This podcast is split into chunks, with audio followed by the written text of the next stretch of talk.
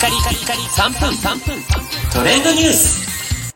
ナビゲーターのしゅんです。今日あなたにご紹介するのは、マイナポイントの予算6000億円余剰というニュースをお伝えいたします。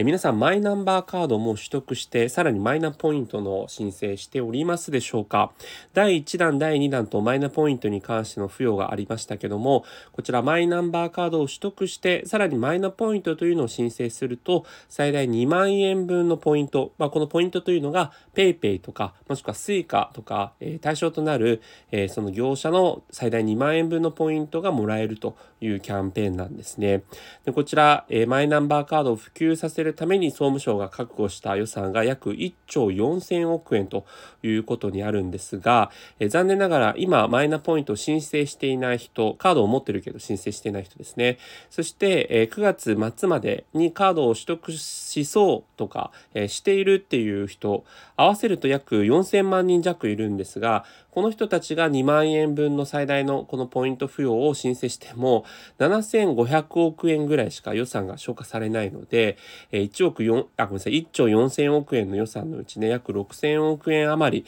えー実際に予算が余ってしまいそうということなんですね。まあ、これはつまりこうマイナンバーカードを取得しようとしている人たちがまだまだ少ないのと、さらに取得した後にこのマイナポイントを申請するということもできてない人もあの多数いらっしゃるということでね、このなんか二重三重にもわたってやはりこうマイナポイントを得るためには、えーいろいろと手間がかかってしまうというところが、まあ、残念ながら普及していない要因というふうにネット上の声はあるんですが皆さんいかがでしょうか、えー実際私自身はねマイナカードをあのーえー身分証にもなり得ますし保険証代わりにもなり得ますし、えーそれからね、えー例えばコロナの給付金10万円というのが以前ありましたけどああいったものもこう、えー即座に振り込まれるためにあの公的なそういったお金の、えー出口としての口座登録をすると。